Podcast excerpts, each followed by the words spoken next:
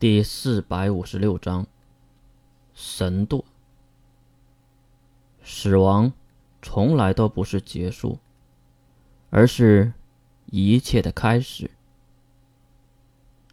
查月二话没说，拔出了身后漂浮的三把武器之一——黑色的太刀，直接挥舞。三刀流，破！随手一挥，一道黑色半月形状的剑气。飞奔而出，那速度快过了在场的所有人。就在卓尔的金光还没来得及绽放开的一瞬间，剑气已经穿透了他的身体，飞向了远处的圆形结界。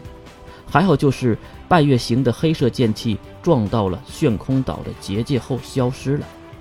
我操！因为剑气是飞向卓尔的，所以。和卓尔对战的郑晓也是眼睁睁地看到了剑气。为什么会有如此惊愕的发言？那是因为卓尔被一招斩成了两截，而且是从中间分开的，两段身体迅速地从空中坠落。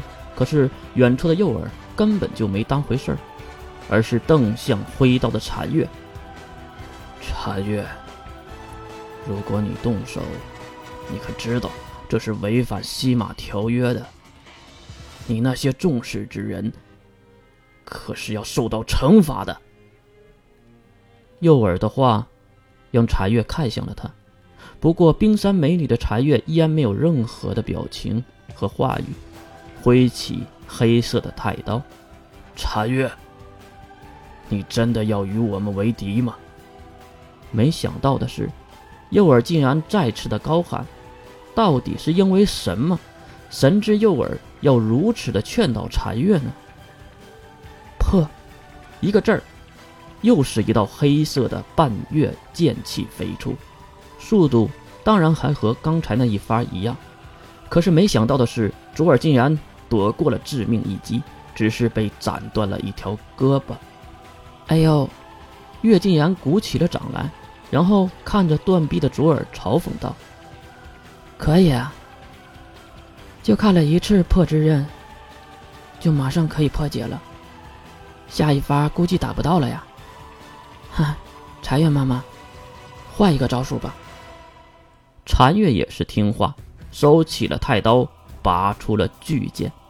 这把巨剑通体黑色，比禅月整个人都大。真不知道他为什么要选这样的武器呢？再看禅月单手挥起巨剑。并摆好了攻击的架势。郑晓，你保护好血骨。阿姨，你看好老道士。好的。郑晓开启了金光，一下子趴在了血骨的上面。对，您没听错，就是趴在了血骨的身上。至于路易斯，直接释放了一个蛤蟆形状的召唤物，抱起曹世涵，直接跳进了蛤蟆的嘴中。看到两人的操作，不管是刚刚复活的诱饵。还是那断臂的卓尔都懵了，不过他们马上就知道为什么路易斯和郑晓要这样做。三刀流，打！只见禅月挥舞起比自己还要宽大的巨剑，一道恐怖的剑气扑向四周。谁敢相信，这竟然是一个加强版的全屏攻击的破之刃？速度虽然赶不上破之刃。但是范围几乎是三百六十度无死角的全方位的冲击。看到这此等剑气，右耳和左耳都同时释放金光护体来抵御眼前的达之刃。残月的剑气也是铺天盖地的冲洗四周，震动着炫空岛的一切，不仅是碎裂的大陆板块，还有空气和河水，当然还有神之耳们。这一招绝对是五维之上的力量，而且还是超大范围的超强能量。这样的能力，怪不得神之耳刚才会不断的劝阻他。很有趣的是，柴玉的剑法都是来得快，结束的也快，剑气开始到结束都没能到一秒钟。当月解开身边的神力护罩，看向眼前的炫空岛，不。这里已经没有任何岛屿的痕迹了，除了几个活人以外，大量的粉状物体沉淀在圆形结界的最下面，竟然将岛屿震碎了吗？残月，声音传出，两道金色的光芒从空中缓慢的出现，并慢慢的幻化成人形，然后恢复全貌。不是吧？从死亡的蛤蟆嘴中爬出来的路易斯。看到了神之耳复活的景象，估计这个时候他已经绝望了，心里一定在想：神真的是不死不灭的吗？那如何战胜这么强大而又不会死亡的神呢？目光当然依然要看向看戏的月了，而这个时候的月，则是看向两个刚刚复活的伪神。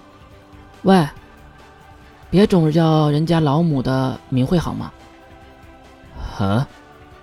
由于月的抢话，让双耳转头看向了站在沙漠上的银发女孩。哈哈，我说神之耳，我们还是谈谈吧。说完这话，神之耳愣了一下。如果是最开始的时候，也就是五天前，他一定不会想，就会直接说不可能。如今已经打了五天五夜，自己已经击败了两名圣人，还有一名魔王。和一名伪神，还有就是他们的王牌